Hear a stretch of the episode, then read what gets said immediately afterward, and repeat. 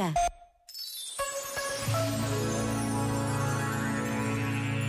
Exortando cada jovem a ser ele mesmo único e não uma cópia de outros modelos, de forma a deixar uma marca própria no mundo, escreveu o Papa Francisco: Se copiares, privarás esta terra e também o céu daquilo que mais ninguém além de ti poderá oferecer. Recordo que São João da Cruz, no seu cântico espiritual, escrevia que cada um devia aproveitar os seus conselhos espirituais a seu modo, porque o próprio Deus quis manifestar a sua graça a uns de uma maneira e a outros de outra.